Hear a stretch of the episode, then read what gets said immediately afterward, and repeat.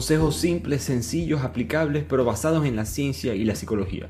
La doctora Marian Rojas Estapé nos enseña secretos de la vida para poder tener un mejor día a día.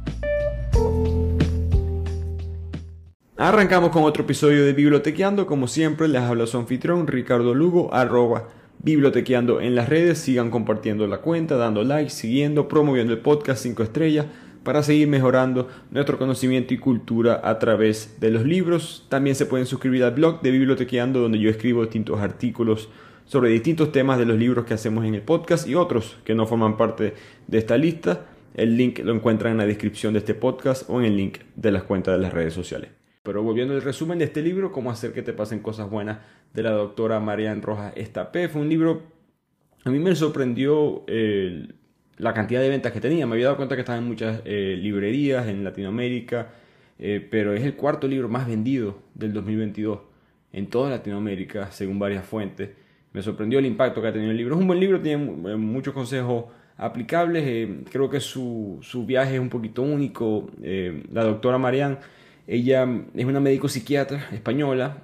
Para lo que terminó la carrera de medicina, ella mm, no empezó a trabajar como doctora, digamos, directamente, que sino que se fue a trabajar un proyecto en Camboya, que estaba ayudando a las niñas que habían sido víctimas del tráfico sexual, la habían puesto en prostíbulos en contra de su voluntad, y ella ahí fue que se dio cuenta que su vocación era mucho más enfocada a la psiquiatría, y ahí fue que aprendió distintas técnicas eh, para poder no solamente conectarse con las personas eh, que habían sufrido traumas obviamente severos en esta eh, triste realidad del mundo de hoy en día, sino que descubrió también Em, cómo verle las cosas buenas de la vida hasta en los momentos más, más difíciles. Después terminó también ayudando a otras escuelas en el barrio del Bronx, siempre trabajando mucho con esto de los niños. Y desde el año 2013, ella es una profesora, le, invitan mucho a la Escuela de Negocios IPADE en México.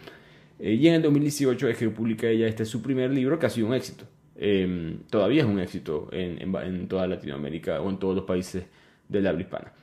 Y creo que si se puede resumir el libro con una sola frase, es una frase que conseguí en este libro que me, me, impactó, me recordó, porque se repite mucho el mensaje a través del mismo, es que las oportunidades están cerca, pero tienes que salir a buscarlas. Este concepto de la suerte está mal comprendido en la sociedad. Uno siempre piensa que, bueno, tuvo suerte. No, por ejemplo, eh, no, te ofrecieron ese trabajo, pero es que no, es que él consiguió este tipo o conoció a esta persona que lo conectó con esta persona, así fue que él consiguió ese negocio, o ella consiguió este negocio, etcétera, etcétera. Sí, eso es suerte y eso es parte de la vida, pero el hecho de que eso pasó no es necesariamente suerte. Alguien se, tú tienes que establecer los pilares, las bases para que la suerte venga. La suerte no va a venir sola. La suerte va a venir porque tú vas a ir a buscarla. En, la opinión de la doctora, pocas frases han hecho más daño que la de que vendrá cuando menos te lo esperas. Como que esa frase de que tranquilo, que esas cosas vienen solas ella siempre piensa que las cosas no vienen solas. Nadie va a venir a buscarte a tu casa y proponerte el proyecto de tu vida, ¿no? Hay que ir a buscarlo. Tienes que ir a generarlo, tienes que ir de una u otra manera, eh, eh, moverte en la ciudad, conocer a personas, eh, hacer distintas cosas para que las cosas buenas sucedan. Y eso es, creo que el ejemplo este es un poquito más quizás de emprendimiento, pero aplica para todo, ¿no? Porque ella se especializa en la intersección entre el cuerpo y la mente, trabajo, la experiencia, los estudios de ella te explican, ¿verdad?, cómo vivir una vida feliz en este libro. Así que eh, a mí me gustó mucho el libro, se lo recomiendo si lo quieren leer con más detalle. Yo voy a resumir aquí los puntos más importantes, pero creo como todas sus opiniones de ella tienen este, esta experiencia única en Camboya, más sus pacientes que ya ha tenido, combinado con todos los estudios psiquiátricos, esta combinación de ciencia con vida real, es algo muy eh, único quizás o particular de esta historia. Así que empecemos con el resumen. La doctora empieza explicando el concepto de la felicidad y nos explica que que mucha gente trata de venderte la felicidad en el sentido como si fuera una definición, como si tú pudieras tangiblemente decir esto es felicidad. Esta casa, este trabajo, este, esta cantidad de dinero, este tipo de pareja, este tipo de, estilo de vida, etc. Cuando en verdad la felicidad es, algo que se experimenta, no es algo que vas a poder simplemente definir. Por ende, ella piensa que hay mucha gente que no consigue la felicidad porque sigue buscando esta definición que nunca llega. Una de las razones por la cual ella se, se involucró en este mundo de la psiquiatría es que veía demasiadas personas con tendencia a sufrir y quejarse de cualquier cosa, independientemente de su situación. Por supuesto, hay cosas que sí uno tiene que quejarse y que sí te van a hacer sufrir en la vida, todos hemos pasado por ahí. Pero hay personas que pareciera que la sensibilidad a, los momentos, a, los problemas, no, se ajusta, ¿no? Como que esta sobreabundancia que tenemos no se ajusta en, nuestro cerebro, que en verdad el mundo de hoy en día es más rico que nunca.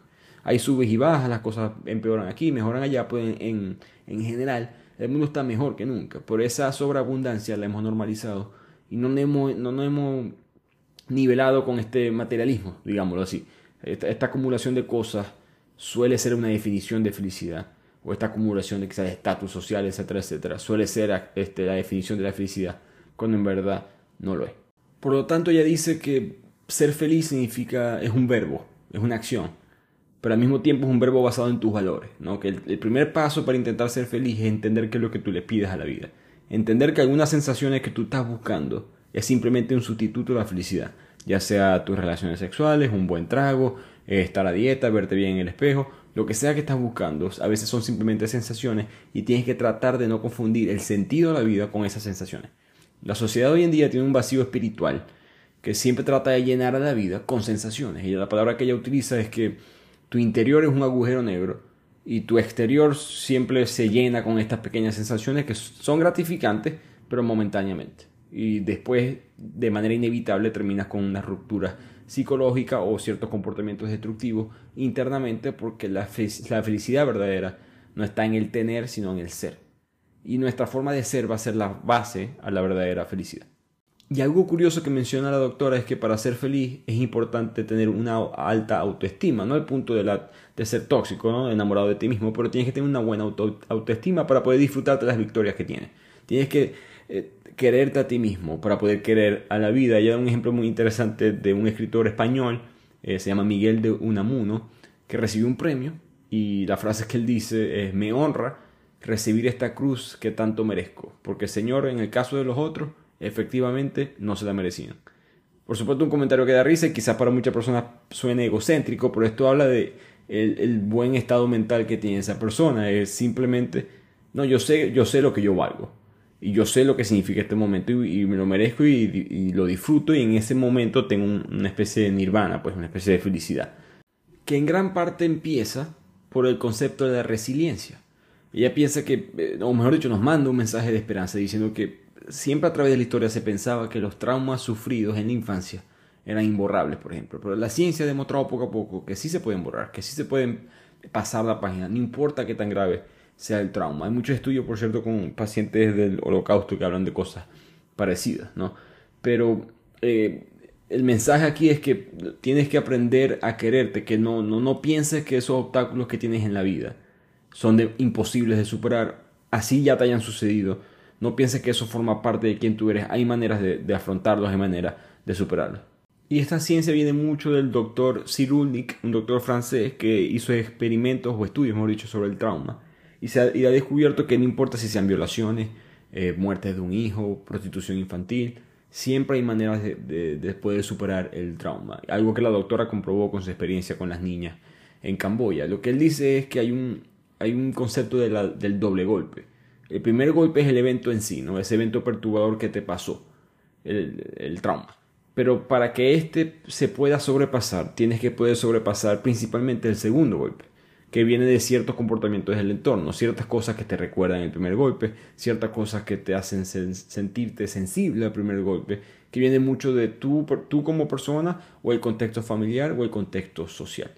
Y lo, que, lo que sí es difícil para poder superar todas estas cosas es que necesitas contar con estas tres cosas, eh, digamos, en su mejor estado. Tanto un apoyo familiar de tus personas más cercanas, un apoyo social, eso ya es un poquito más macro, y tú como persona eh, aprendiendo a superar esto, normalmente puede ser con ayuda médica, psicológica, psiquiátrica, etc.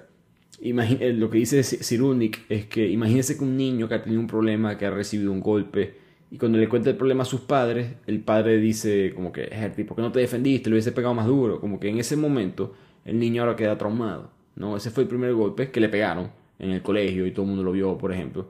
Y el segundo golpe fue que no tuvo ese contexto o ese apoyo familiar alrededor. Quizás ella tampoco tuvo el apoyo social, el colegio no hizo nada al respecto, el niño no, no, no pagó las consecuencias, etcétera, etcétera. Estas son las cosas que importan en el momento. Pero aún así, si tuviste el doble golpe y tuviste ese trauma, digamos, dos veces, no puedes sentarte en el pasado y convertirte en una persona rencorosa, incapaz de olvidar el daño cometido o la emoción que sufriste. porque te va a dañar tu trayectoria psicológica. ¿no? La solución no va a estar en las pastillas tampoco. Eh, la medicación es clave en momentos de bloqueo donde tu mismo cuerpo ya es incapaz de recuperarse por sí solo, pero tienes que recordar que el sufrimiento tiene un sentido. Es lo que el mensaje que nos da la doctora, que todos estos momentos te van a convertir a ti en una persona más fuerte. Eh, hay, hay, de hecho mejor, eh, mejor estabilidad mental, según muchos estudios, en las personas que sí, sufren ciertos traumas, que superan estos traumas. Si lo superan, es decir, obviamente si no lo superan no, no tienen buen estado mental, pero los que lo superan se convierten en mejores personas porque son capaces de enderezar su vida, de buscar alternativas, agradecen ese camino eh, más adelante en su vida y conectando el primer punto tienen una mejor autoestima sobre ellos mismos, se sienten que, no hay nada en el mundo que pueda con ellos porque ya, ya superaron ese trauma y todo lo demás se hace más fácil. Antes de continuar con este episodio, un corto mensaje para mis oyentes en Latinoamérica y Estados Unidos. Si le das clic al enlace en nuestra biografía de Instagram, arroba bibliotequeando, o si visitas la descripción de este podcast, vas a poder acceder a la librería online que te permite descubrir, comprar y recibir tus libros favoritos a tu hogar sin salir de tu casa, que es Busca Libre. Eso es para toda Latinoamérica y Estados Unidos. Nuevamente visita el enlace de Bibliotequeando de Busca Libre y así consigues ofertas especiales en el link de la biografía de Instagram o en la descripción de este podcast. Pero la buena noticia es que también hay un antídoto a todo este sufrimiento y es el amor. Y sé que suena como algo muy película romántica, pero en verdad hay mucha ciencia detrás de esto. La, autora divide el capítulo en cinco grandes amores. Primero el amor a ti mismo y me, parece curioso que ella menciona el amor sano. Eh, ella hace énfasis en la palabra sano porque no puedes amarte a ti mismo al punto que subes 25 fotos de, ti en Instagram todos los días. Eso no, eso no es un amor sano. Pero la autoestima, volviendo al punto original, el amor a una persona el amor a los demás, el amor a los ideales y a las creencias, no, todas, no necesariamente religiosas, sino a las creencias de tus valores, pues, y el amor a los recuerdos. Entonces ya la autoestima la tocamos un poco, eh, tocando el amor a una persona. Ella habla de los estudios de Robert Waldinger, que es un psiquiatra norteamericano que es responsable por el mejor estudio que se ha hecho sobre la felicidad, por lo menos hasta ahora. Y el mensaje fue muy claro. La conclusión del, del estudio fue que las personas que tienen buenas relaciones con otras personas viven más felices y viven más saludables. Las conexiones sociales nos benefician y la soledad mata. Dicho así suena muy fuerte, pero es cierto, la soledad en verdad mata. Las personas, el estudio demostró que las personas que tenían más vínculos con las familias, con los amigos, con las comunidades, eran más felices, más sanos y vivían más tiempo que las personas que tenían menos. La soledad básicamente es una, especie de toxina, es profundamente tóxica. Las personas que viven aisladas eh, de la sociedad, ya sea por, por razones de, decisión propia o forzadas por la sociedad, tienden a, estadísticamente a vivir con menos felicidad y son más susceptibles de empeoramiento de la salud, especialmente en la mediana edad, ni siquiera ya cuando están en edad más avanzada, ya a los 60, 70 años, sino en los 30, 40 años ya son más propensos a tener este, distinta, eh, digamos, decadencia. Así que lo importante o mejor dicho, el detalle aquí importante es que no importa tu número de seguidores en Instagram, no importa cuánta gente, amigos tengas en Facebook, no es el número, que esto es clave, son los vínculos sociales. Si tienes dos, tres vínculos sociales muy importantes, muy sólidos a través de tu vida y de alta calidad, ese vínculo social cercano te va a dar una mejor vida y una mejor felicidad. Así que trata de pensar quiénes son esas personas que tienen ese impacto en tu vida y busca mantener, solidificar esa relación y quizás si piensas que estás un poquito desconectado, quizás con el amor, eh, la conexión hacia la comunidad de una u otra manera o ciertas personas que se te han olvidado, trata de restablecer esa conexión porque quizás de una manera egoísta, pero hazlo por ti mismo porque te va a dar mucho beneficio.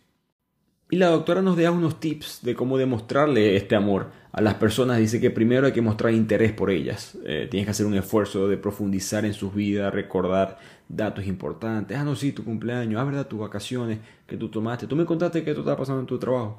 Eh, con la tecnología de hoy en día creo que no hay excusa para no tener esto guardado de una u otra manera, ¿no? Cuando estás mandando un mensaje con alguien, tú puedes este, darle estrellita a un mensaje, guardarlo para después, puedes releer eso de vez en cuando y darte cuenta, ah, ok, sí, esta persona, y mira, eh, María, ¿qué fue lo que pasó con tal y tal? Y ese pequeño mensaje eh, eh, hace mucho avance en el vínculo entre una persona u otra. segundo tip que ella da es evitar juzgar, este es muy difícil para las personas, me incluyo, pero ella dice una frase que me gustó mucho, que es el silencio es el portero de la intimidad.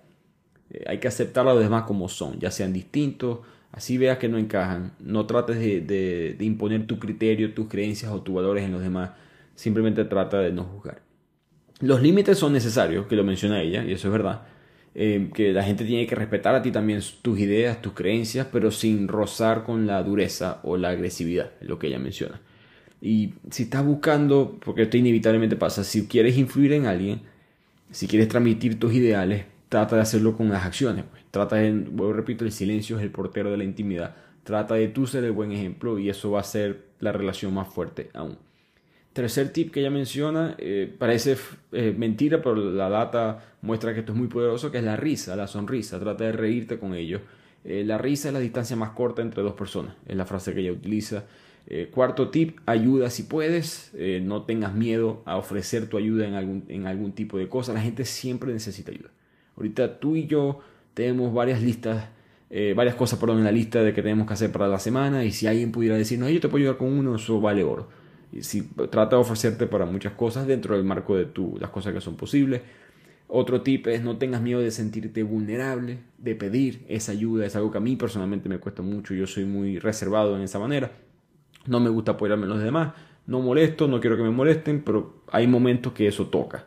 Que toca apoyarte en los demás porque eso va a crear relaciones fuertes con otras personas. Trata de hablar bien de las demás personas, trata de no criticar. La crítica es casi un deporte internacional, lo que menciona ella, y es verdad. Em, no importa, todo el mundo se equivoca. Y cuando tú hablas especialmente con nuevos círculos de personas y, lo que estás haciendo es criticando a otras personas, tú nunca quedas bien. Nunca. Nunca vas a quedar bien criticando a otra persona en frente de personas em, que no, donde, a las espaldas de otra persona, vamos a decirlo así. Y por último, trata de ser amable, em, que es más importante de lo que uno puede imaginar y es más difícil de lo que uno puede imaginar. Eh, la ciencia detrás de esto es que la, amabilidad genera endorfina las cuales a su vez reducen los niveles de cortisol, las hormonas del estrés, las hormonas de la ansiedad, aumentan la oxitocina, que es la hormona del amor, de la confianza, por lo, por lo tanto, a través de, la amabilidad uno puede mejorar la hipertensión, problemas cardiovasculares, disminuye la sensación de dolores, todos estos efectos conducen a esa sensación de equilibrio, bienestar interior, en otras palabras, felicidad. Que por lo mismo, la doctora tiene una sección en el libro que dice que lo que el mundo necesita es oxitocina, no la droga, digamos, el oxy, eh, la droga como tal, sino que necesita que em, haya más confianza y más empatía. En el mundo hubo un, instituto de investigación en la Universidad de Zúrich que demostraron que la oxitocina potenciaba la capacidad de las personas para confiar en su dinero, su patrimonio, su ahorro, que recordemos que la confianza está muy ligada a la autoestima, que ya, ya mostramos el poder de la autoestima con la, con la felicidad. Por lo tanto, cuando los niveles de oxitocina se elevan por encima de lo normal, hay gente que los tiene bajo y necesita medicamentos psiquiátrico porque necesitan estar en el nivel estándar, ¿no? Pero la gente que se puede elevar naturalmente por encima de lo normal, esas sensaciones, esas emociones de amor, empatía y compasión son más intensas aún. Lo repito, cuando son natural. Em, lo que está pasando en verdad es que la amígdala del cerebro, que es la zona encargada del miedo, se desactiva. Que, imagínense que tu cerebro ya no puede sentir miedo no se preocupen que el miedo, digamos, natural, evolutivo, del miedo de que hay un tipo con una pistola cerca, lo que sea, ese miedo siempre se va a activar. Pero el miedo por las cosas pequeñas, entre relativamente pequeñas, la ansiedad, la angustia, obsesiones, pensamientos negativos, disminuyen virtualmente por completo cuando la oxitocina se eleva. Por lo tanto, ese es el mensaje de que el mundo necesita más actividades que generen oxitocina. Así que ya aprendiendo todo esto, la doctora nos dice prueba a ser amable, nos manda una tarea básicamente. Trata durante las próximas semanas, escoge alguna persona que te cueste como que estar feliz con ella e intenta generar un vínculo más agradable con esa persona. Trata de conectarte más aún. Ella dice que le pregunta muchas veces a sus pacientes qué es lo que haces tú por los demás, porque todos los pacientes llegan con esta actitud de que me merezco esto o me está pasando esto y es, importante recordar, ajá, pero tú qué estás haciendo por lo demás, porque voy repito, volviendo al, al, punto original, tú tienes que buscar que la suerte suceda, tú tienes que buscar las oportunidades. Entonces, si, si tú no buscas mejores relaciones con los demás, no vas a tener de repente mágicamente mejores relaciones, tú tienes que hacer que esas sucedan. Víctor Frank, un maestro en muchos aspectos de este aspecto de la psicopatología de las masas, él hizo muchos estudios durante la Segunda Guerra Mundial y él insistía en una idea que era que al hombre esta frase de esa época, pero el hombre y la mujer, por supuesto, pero al hombre se le puede arrebatar absolutamente todo, exceptuando la última de sus libertades humanas, que es la elección de su actitud ante la vida. No es nada que creo que ustedes no han escuchado, pero tu reacción hacia las cosas es lo que más importa, como decía Einstein, Preocúpate más por tu conciencia que por tu reputación, porque la conciencia es lo que eres. La reputación es simplemente lo que los demás piensan que tú eres. Entonces tienes que entender tú mismo qué es lo que tú eres con los demás. Y eso empieza con acciones. Así que esa es la tarea que nos manda la doctora en esta sección. Escoge a alguna persona que te cueste. No elijas a alguien fácil, no elijas al amor de tu vida, a tu pareja, elige una persona con la que quizás no te llevas al 100% y trata de crear un mejor vínculo con esa persona. Y de aquí pasamos una parte muy interesante del libro, quizás mi, mi preferida, que habla de el amor a los recuerdos. Ya no es el amor a ti mismo ni el amor a las personas, sino el amor a los recuerdos. Esto a mí me gustó porque creo que muchos libros hablan de tener que olvidar tu pasado, no de vivir en el presente. No piensas en el futuro, no piensas en el pasado, vive en hoy. Eso no es tan fácil de hacer. Uno. Y dos, bueno, hay muchas cosas en mi pasado que son buenas. Yo no las quiero olvidar. Yo no las quiero como que distanciarme de ellas totalmente. Es importante tener esos recuerdos. Y la doctora explica que el mismo Víctor Frank, estudiando a los, a los prisioneros que llegaban al campo de concentración de Auschwitz, decían que se empezó a dar cuenta de que había gente que moría inmediatamente. Básicamente llegaban a Auschwitz, independientemente de su estado físico, fallecían pocos días después de llegar. No, y cuando digo fallecían, no, no morían porque eran asesinados o eran cremados, eh, vivos obviamente, en la cámara de gas, lo que sea, eran em, simplemente se desplomaban, morían internamente. Lo que el doctor decía que las personas que sobrevivían eran los que tenían una especie de finalidad, un objetivo, un sentido a su vida. Tenían razones por las cuales ser felices. La habían perdido, obviamente, pero todavía tenían el recuerdo de esa felicidad y eso era un motivo para seguir viviendo. Si recuerdan el resumen que hicimos hace unos meses del El tatuador de Auschwitz, el libro de Heather Morris, en el cual el personaje principal, Leo Sokolov, está en Auschwitz y desde el primer día que pisa Auschwitz se da cuenta de que él necesita tener una meta y esa meta es yo voy a salir vivo de aquí.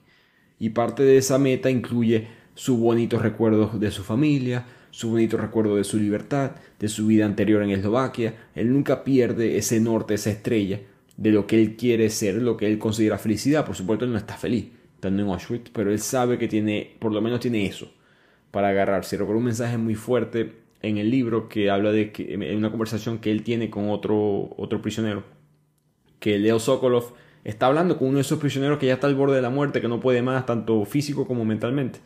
Y Leo le dice, tiene que entender que ellos no le vamos a ganar. No, estos nazis nos tienen eh, con, con, hambre, torturados, violados, eh, nos están matando todos los días. Mm, somos prisioneros, nadie nos está buscando, nadie está buscando salvarnos, aquí, o sea, aquí estamos muertos en vida, tienes razón, pero entienden que ellos piensan que nosotros somos inferiores, entienden que ellos piensan que nosotros no deberíamos de existir. El solo hecho de existir, el solo hecho de estar vivo es una victoria para nosotros contra ellos. Es la única victoria que tenemos, es pequeña, pero con esa le ganamos. Entonces ese, ese tipo de mentalidad está directamente conectada con la felicidad, porque lo que han descubierto los estudios es que hay un, concepto que se llama el bienestar recordado. Recordar eventos gratificantes, emotivos o alegres del pasado permiten a tu organismo liberar unas sustancias químicas, bioquímicas, que son antidepresivas. En otras palabras, tú puedes engañar a tu cerebro. No, si estás preso, estás en el peor momento de tu vida, aún así, tú puedes engañar a tu cerebro de que, hey, mira, eh, te recuerda aquel día con la familia, recuerda aquel día tal, y tu cerebro básicamente como que coge vida vamos en, manera más quizás más coloquial.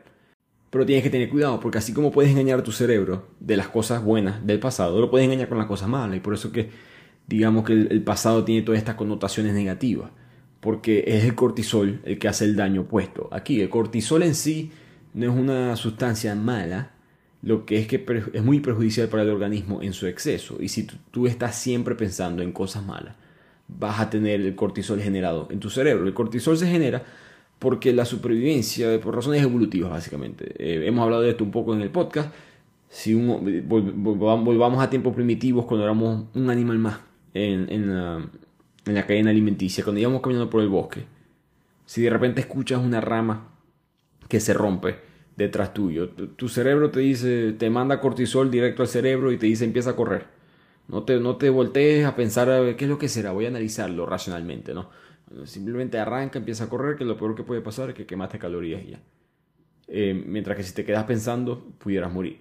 En gran parte por eso que tenemos tantos pensamientos irracionales en el cerebro, pero lo que nos dice la doctora es que ese mismo proceso libera mucho cortisol en el cerebro y cuando tú estás pensando en una amenaza que ya no existe, pero en tu mente tu cerebro no sabe, tu cerebro piensa que esa conversación, esa pelea que tú tuviste, ese momento traumático, cuando tú lo estás reviviendo en tu mente. Tu cerebro simplemente lo está viviendo. No piensa que es el mismo. Tu cerebro no, no es capaz de saber esta sensación es, es la misma vez, la quinta, la sexta, la séptima, para nada. Simplemente dice, ok, está pasando esto, otra vez, cortisol del cerebro. Así que trata de que de distinguir tú mismo las cosas del pasado que quieres recordar, porque tu mente y tu cuerpo no van a poder distinguir la realidad de la ficción. Y lo que nos recomienda la doctora para poder apaciguar este sentimiento de culpa causado por eventos del pasado es fijarse y tomar nota diariamente de esas cosas que se te, se te aparecen en la cabeza, esas cosas que te asaltan la mente a lo largo del día. Anótalas, ten una lista y empieza a darle una puntuación del 0 al 5, 0 siendo las cosas que en verdad no te, no te molestan mucho, como que sí, se me apareció en la mente, pero en verdad no causa un gran daño en mí. 5 siendo las peores cosas que sientes hasta un cambio fisiológico en ti. Sientes que se te acelera el corazón, que te pones un poquito más como la sangre hirviendo, ese sentimiento de rabia. Y trata de observar esos eventos específicos, esos 5, esos 4. Y tratar de, la frase que utiliza la doctora es tratar de verlos como si estuvieras en un tren, el tren siendo el presente y mirando por la ventana, la ventana siendo el pasado Trata de verlo apartado del evento. Es una escena de tu vida que ya pasó, pero no necesariamente es algo que está pasando hoy en día. Y hazte una pregunta, que es una pregunta fuerte, a ti mismo, que es ¿qué, qué es lo que yo me estoy perdiendo en este viaje? ¿Qué es lo que yo me estoy perdiendo de mi presente por vivir enganchado en la culpa, en lo que está afuera? Y así vas a poder ser feliz contigo mismo. El no poder hacer eso va a causar muchos daños en ti, principalmente la depresión. Muchos estudios muestran de que la gente que está muy deprimida en verdad está sufriendo mucho de este fenómeno de no poder separar el pasado del presente. Y la depresión es una enfermedad que, como toda, tiene unas causas, unos síntomas, un pronóstico, tratamiento, pero al mismo tiempo tiene una posible prevención. Uno de ellos, menciona la doctora, es el perdón. Existe gente mala, siempre va a haber gente mala en el mundo, no hay mucho que podamos hacer al respecto, pero la mayor parte de la gente que te lastima lo va a hacer es por, ignorancia, por, por, por sin querer, o porque tiene sus razones, no para herirte necesariamente, sino para haber tomado la decisión que tomaron, cuando su intención quizás no era principalmente herirte. A veces, muchas veces las personas eh, ni siquiera saben lo que, lo que hicieron. Así que cuando uno se queda anclado en el odio por la decisión de una persona, eso puede convertirse en un, mucho más resentimiento. De hecho, la doctora menciona que no es coincidencia que todas estas religiones y sistemas éticos tienen el perdón como uno de sus ejes o elementos principales. El budismo, por supuesto, lo trata en mucha profundidad, Jesucristo con la cruz, en el judaísmo un concepto muy parecido. Eh, lo que ella explica es que esto no es coincidencia, eh, pero que siempre recordemos que la capacidad de perdonar es exclusiva de la víctima. La víctima es la única persona que puede perdonar a la persona que cometió el acto. Eh, da el ejemplo de Simon Wiesenthal, un judío austríaco que después de haber sido internado en cinco campos de concentración diferentes durante el holocausto, él fue liberado y cuando recuperó su libertad empezó a básicamente a cazar nazis por todo el mundo, consiguió distintos, eh, estableció distintas instituciones y llevó a los tribunales a más de mil nazis eh, en su vida. Cuando él sale de uno de esos juicios, él se pregunta a él mismo que si él debió haberse perdonado. Y él, de ahí, de esa idea parte un libro que él escribe y en la segunda parte del libro, la primera parte es él contando su historia, la segunda parte él entrevista a 53 pensadores intelectuales, políticos, líderes religiosos, de todo tipo de religión, todas partes del mundo. Y les pregunto qué hubiesen hecho, eh, qué hubiesen hecho ustedes. Eran 53, 28, un poco más de la mitad, dijeron que no serían capaces de perdonar. Yo estoy más de ese lado, humildemente. 16 eh, dijeron que sí perdonarían y 9 dijeron que no estaban claros qué harían. Pero el mensaje que da eh, Wiesenthal en su libro es que al final de cuentas la capacidad es del que, el que sufre. Más nadie puede perdonar a otra persona. Por lo mismo, la doctora nos dice que para perdonar tienes que aceptar lo que ha pasado, no puedes negar la realidad, eh, que es algo que mucha gente tiende a hacer. Tienes que trabajar en tu autoestima, en no pensar que porque algo malo te pasó significa que tú eres menos. Tienes que tener la capacidad de perdonar y para perdonar tienes que aceptar que algo pasó. Tienes que sobreponerte a esa rabia, a la sed de venganza o quizás a las ganas de autocompasión, a las ganas de considerar una víctima, etc. Tienes que ser fuerte ante eso, ser optimista y a perdonar se aprende cuando uno lo han tenido que perdonar. Es algo que ella también descubrió en sus estudios que ojalá que, es por eso que es importante perdonar porque es el primer dominó, ¿no? Porque tarde, a, todo el mundo lo han perdonado, todo el mundo se equivoca. Eh, y es importante tú dar eso a cambio porque eso fomenta que la gente siga manteniendo, digamos, eso en circulación. Y todas estas cosas que ella pide en el libro, a mí me gustó que ella lo escribió el libro en este orden porque, obviamente, estas son cosas que suenan, no voy a decir que suenan fácil, pero digamos que no necesitas un doctorado para poder perdonar a otra persona, no necesitas un doctorado para poder eh, hacer una lista de las cosas que te están viniendo a la mente, para poder vivir feliz. En verdad es más sencillo, el nivel de habilidad de cada persona eh, no tiene que ser alto. Lo que sí da es mucho miedo hacer estas cosas. Y lo que la doctora menciona es que el miedo no, no es algo malo, no tienes que eliminarlo. Hay demasiados libros, demasiado contenido explicando de cómo eliminar el miedo. Y el miedo en verdad es como un obstáculo del cual tú tienes que brincar para poder llegar más lejos. Tienes que saber que existe. Y aprender a gestionarlo es parte de tu vida. Algunas claves que nos da la doctora de cómo enfrentar el miedo. Ella dice que uno tienes que aprender a reconocerlo, ser consciente, no los oculte, no los anule. Intenta entenderlos, porque así vas a poder enfrentarlos mejor y superarlos parecido al otro ejercicio, trata de anotarles cuáles son tus miedos, trata de buscar el origen. A veces esto es bueno con otra persona, puede ser por supuesto un psicólogo o una persona cercana que tengas.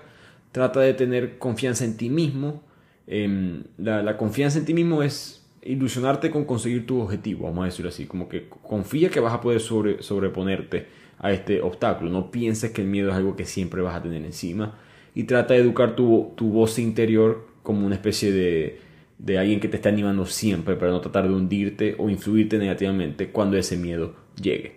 Y una de las cosas que da más miedo, mencionamos los tipos de amores, eh, el amor a las creencias, ¿no? El sistema de creencias es algo muy fuerte de enfrentar, lo que dice la doctora, porque no solamente te han repetido desde niño cuál es la creencia con la que te criaron, y no estamos hablando necesariamente de religión, puede ser lo que sea, eh, pero desde niño te la han repetido, la sociedad te la puede volver a repetir, la escuela te la repite, el trabajo te la repite y hay que tener un coraje eh, para poder enfrentar al mundo de esa manera, porque parte de tu miedo es social, es evolutivo, lo tienes programado, que van a pensar los demás de mí. Y eso es un miedo muy fuerte de enfrentar, que uno de los amores más difíciles es el amor con las creencias, porque tienes que estar muy seguro de lo que estás creyendo. No, las creencias te, te van formando a lo largo de la vida. Idealmente tú las vas moldeando te vas, te vas dando cuenta que sí tenían razón aquí, no tenían razón acá, y tú poco a poco vas creando tu propia verdad. Pero el problema es que hay muchas creencias que te limitan. Eh, por ejemplo, voy y repito, no tiene que ser religioso. Una creencia puede ser que solamente si yo soy delgado puedo ser feliz. Y eso te puede distorsionar tu realidad, te puede caer en la anorexia, en la bulimia, en distintos tipos de problemas. Por lo tanto, tienes que tratar de enfrentar de frente con los tips que ya mencionamos cualquier tipo de sistema de creencia que tengas porque te puede estar bloqueando más de lo que tú crees a tu propia felicidad. Y para seguir un poquito más con ese punto, porque me parece muy importante, para mí fue uno de los puntos más importantes del libro, es que tienes que examinar a ti mismo bastante, a ver cuáles son esas creencias. Porque a veces son cosas pequeñas que ni siquiera te das cuenta. Ya da el ejemplo de que si cada vez que sales de tu casa y ves el sol y las nubes, un día bonito y el clima está perfecto, y tú dices, hoy va a ser un buen día, yo voy a tener un buen día hoy eso es un sistema de creencia que te está ayudando. Te estás tú mismo engañando pensando que solamente cuando los días son así, o que porque el día está así, tienes una, una, batería extra, una cierta energía extra, porque ¿qué va a pasar cuando las nubes estén grises, o esté lloviendo, el día esté feo, el clima está horrible? Tu sistema de creencia te va a limitar. ¿No? Si llegas a una cena con los amigos y algo no te encaja, te sientes incómodo, hay alguien que no te gusta, que piensa políticamente diferente a mí, es un loco, es una loca, etcétera eh, ahora tienes una experiencia negativa. ¿no? La comida vas a, ver, vas a ver peor, el trago no te va a gustar, las conversaciones no las vas a pasar bien. Tienes que educar tu mente a regular tus emociones, porque no hay, eh, parece mentira, pero así estés pasando rabia con una persona porque tus creencias te están afectando, lo que estás haciendo es saliendo del presente. Para vivir en el presente tienes que apartar un poco de esas creencias que te limitan de ti mismo. Y aquí el libro pasa a la parte, a la primicia original, de que si quieres que te pasen cosas interesantes hay que ir a buscarlas. Entonces, ¿cómo hacemos para que nos pasen cosas interesantes? La doctora explica que el sistema reticular activador ascendente, el SRAA, es una parte de tu cerebro que captura toda la información y después filtra la información. En otras palabras, te dice qué es lo que importa y qué es lo que no. Si, si les ha pasado esto de que de repente, digamos, el ejemplo de una mujer que está embarazada y, y poco a poco eh, en su día a día se empieza a dar cuenta que hay mucha propaganda de artículos de bebé, que de repente muchas parejas en su edificio también están embarazadas o acaban de, tener un hijo. Eh, no, en verdad, la realidad no es que hay un boom de natalidad, lo que está sucediendo es que tu cerebro está más sensible a esa información. De la misma manera, la mayoría de las personas no les suceden cosas interesantes en su vida, es porque no saben qué quieren que les suceda. Tu cerebro tiene millones de bits de información. ¿Y cómo sabe tu cerebro qué es lo que tiene que buscar? ¿Cómo sabe tu cerebro cuál es esa oportunidad que está ahí en el ambiente? Porque está, está presente, pero ¿cómo hacemos para verla? Tienes que estar pensando en ella. Eh, constantemente. Por eso es que todo estos ejercicios de muchos libros de visualización, de leer en la mañana todas tus metas y esas cosas importan, porque es una manera de entrenar a tu cerebro y recordarle, mira que esto es lo que queremos, ¿no? esto es lo que queremos lograr. Uno atrae lo que le va sucediendo en la vida. Por lo tanto, tienes que aprender a volver a mirar la realidad, lo que dice la doctora. Tienes que volver a mirar tu trabajo, tu familia, tus hijos, tu casa, todo, con una especie de asombro, con una especie de, como si fueras un novato en este mundo. Tienes que tratar de capturar algunos detalles que sin querer quizás considerados muy rutinarios y vas a poder redescubrir cosas positivas que quizás habías pasado por alto. Y de aquí el libro pasa ahora unos distintos pasos o pautas sencillas para poder gestionar de forma correcta a las emociones. Primero ella recomienda, la doctora recomienda conocerte a ti mismo, aprende a entender qué es lo que te perturba. Segundo, identificar tus emociones, ponle un nombre. No, no simplemente di me siento raro, me siento mal cuando esto pasa. No, no es lo mismo rabia que rencor, por ejemplo. No es lo mismo alegría que emoción. Entiende qué es lo que te, está sucediendo y categorízalo, ponle un nombre. Tercero, busca ser una persona más asertiva.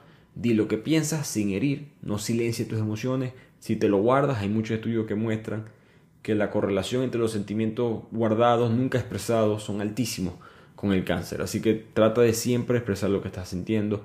No tengas miedo a convertirte en tu mejor versión Aprende a sacar lo más valioso de ti mismo. Pon límites al, efecto que los demás ejercen sobre ti. Tiene que haber un límite, ¿no? Que las cosas te van a molestar. Alguien en la fiesta te, derrama un vaso encima tuyo, eso que no te vas a poner feliz. No, pero tiene que tener un límite de qué tan bravo, molesto, molesta te vas a poner por eso. Tiene que haber un límite. Y si te pasas ese límite, entiende que ya es tu error eh, en, en tú no saber controlar lo que te está sucediendo. También da unos consejos, digamos, físicos. Eh, la terapia en contra los miedos, lo menciona ella, que es sentarse siempre con la espalda recta, porque eso manda señales a tu cerebro em, eh, positivas, vamos a decirlo así. presta atención a tus sensaciones corporales, enfócate en tus pies, están tensos, no están tensos, observa tu respiración.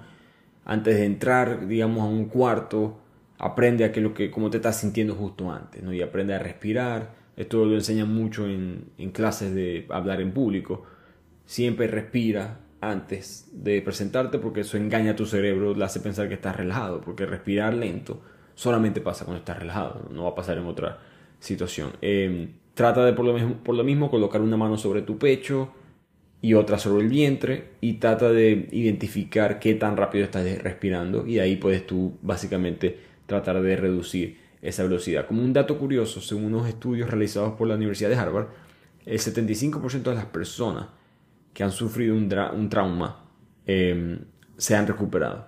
Así que no es, eh, no pienses que es imposible recuperarte. Lo triste es que mucha gente lo recupera ya muy tarde, ya cuando pasaron, entre comillas, los mejores años de su vida, o cuando ya quizás eh, se dieron cuenta que desperdiciaron bastantes años de su vida. Hay que ser optimista. La ciencia te dice que tienes 75% de chance de poder superar lo que sea que te haya pasado. Así que no, no tengas una mente negativa Practica todas estas cosas que sí te va a ayudar. Y de aquí llegamos ya a la parte final del libro y vamos a simplemente resumir unos últimos conceptos antes de terminar este episodio. La doctora habla de la cronopatía, que es la obsesión por aprovechar el tiempo, que es algo que siempre hemos sufrido, pero que ahora con esta era digital está peor. Ella nos recuerda que Sean Parker, si se acuerdan de él en la película de Facebook, él es el, Sean Parker, el personaje, el actor es Justin Timberlake, él ya ha admitido que Facebook juega con la mente de sus millones, ya billones de hecho, de usuarios. Por lo tanto, tenemos que evitar caer en estas redes sociales. Esto, yo sé que esto suena muy fácil eh, o digamos muy repetido, pero es algo que todos los psicólogos, todos los psiquiatras, todos los libros que yo leo de este tema te dice aléjate de las redes sociales. Se lo estoy diciendo yo alguien que depende de que ustedes me vean por las redes sociales o que me estén escuchando ahorita eh, por el bien de su salud mental, traten de evitar las redes, solamente utilícenlas para las cosas que ustedes de verdad sienten que consiguen valor. De verdad sienten que yo aprendo algo, yo, yo mejoro como persona por haberme estado 5 o 10 minutos leyendo sobre esto, escuchando esto, etc. Em, porque la hiperestimulación tiene grandes consecuencias, que es lo que causan las redes sociales, que es específicamente eh, tiene mayor efecto en los niños y los jóvenes y los daños a esa edad, ya hemos hablado, causan traumas, eh, te, evita eh, desarrollar esas habilidades para mejorar o, perdón, para lidiar con distintas situaciones en la vida y tenemos una generación futura que no va a estar muy estable mentalmente y creo que estamos viendo ya un pequeño inicio de eso. No, queremos ver cómo sería el mundo cuando todos nosotros pasamos por la tecnología eh, de las redes sociales em, en nuestra infancia. Después ella explica de cómo bajar eso, un poco, cómo bajar esa ilusión de satisfacción que te dan las redes, cómo bajar el cortisol, básicamente el ejercicio es una de las formas más efectivas para combatir esto y el estrés la ansiedad y la depresión. Eh, trata de practicarlo con regularidad. Y sé que han escuchado eso antes, ejercicio, etcétera, etcétera, pero te voy a asustar un poco. Eh, según los datos de la Organización Mundial de Salud, em, el sedentarismo tóxico, en otras palabras, el no hacer nada, el no estar activo, físicamente es considerada la cuarta causa de muerte más alta en el mundo. En otras palabras, no hacer ejercicio mata. No pienses que hacer ejercicio te va a ayudar, es que no hacer ejercicio te está matando al mismo nivel de otras cosas este, eh, tóxicas para ti, como pueden ser sustancias, cigarros, alcohol, etc. Así que trata de hacer ejercicio por lo menos al 40% de intensidad, porque eso va a poder reducir el nivel de cortisol. Al mismo tiempo, puedes bailar, eso es una forma de ejercicio. No pienses siempre que ejercicio es ir para el gimnasio. Busca una actividad que te guste, juega tenis, eh, practica algo, trata de una dieta sana, exponerte al sol, pasear la naturaleza, escucha música. En otras palabras, vive. Eh, vitaminas entrando a tu cuerpo de distintas maneras. Y por último, pasemos ya al último concepto que es manejar a las personas tóxicas. Todo el mundo tiene esa persona tóxica. No, no necesariamente tenemos a alguien en el diario, Idealmente no tienes una persona tóxica en tu diario. Si es así, busca ayuda. Pero eh, siempre hay distintas situaciones en la vida que a lo mejor vas a enfrentarte con esa persona. Eh, y por ende, la doctora da aquí unos pequeños consejos. Siempre menciona tratar de ser discreto. En otras palabras, no des mucha información personal a esa persona porque te la puede utilizar. Le estás dando balas, básicamente, para hacerte daño. Trata de alejarte si puedes. A veces no puedes porque son parte de tu familia o parte de tu círculo social o parte de del trabajo, trata aún así de arruinarlas y si no, aprende a convivir con ellas. ¿no? Em, trata de entender que tú eres el que responde a la toxicidad de esa persona. Así que trata de simplemente controlar ese sentimiento a través de, la, de ignorarlo, de simplemente ignorar todo lo que ellos dicen. Y algo arriesgado que ella propone es perdonar, ya hablamos, hablamos de eso un poco en el libro, si lo puedes hacer, trata de hacerlo. Y por último, tratar de tener cerca a las personas vitaminas. Si puedes, ese, es el concepto de personas vitaminas, el siguiente libro de la doctora.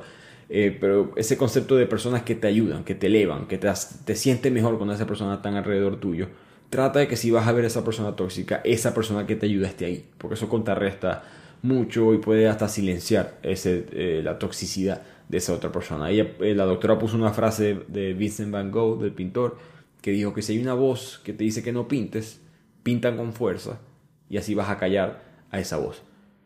En la psicoterapia pasa algo muy parecido, que es que tienes que hundir esos pensamientos negativos, no escondiéndolo, no ignorándolo, simplemente actuando acorde de tal manera que ya puedes pasar la página con esos sentimientos.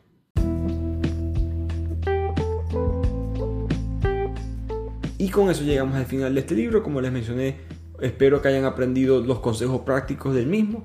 Espero que puedan mejorar su vida después de escuchar este resumen y espero que entiendan que todos estos consejos que la doctora mencionó tienen base científica, estudio científico comprobado.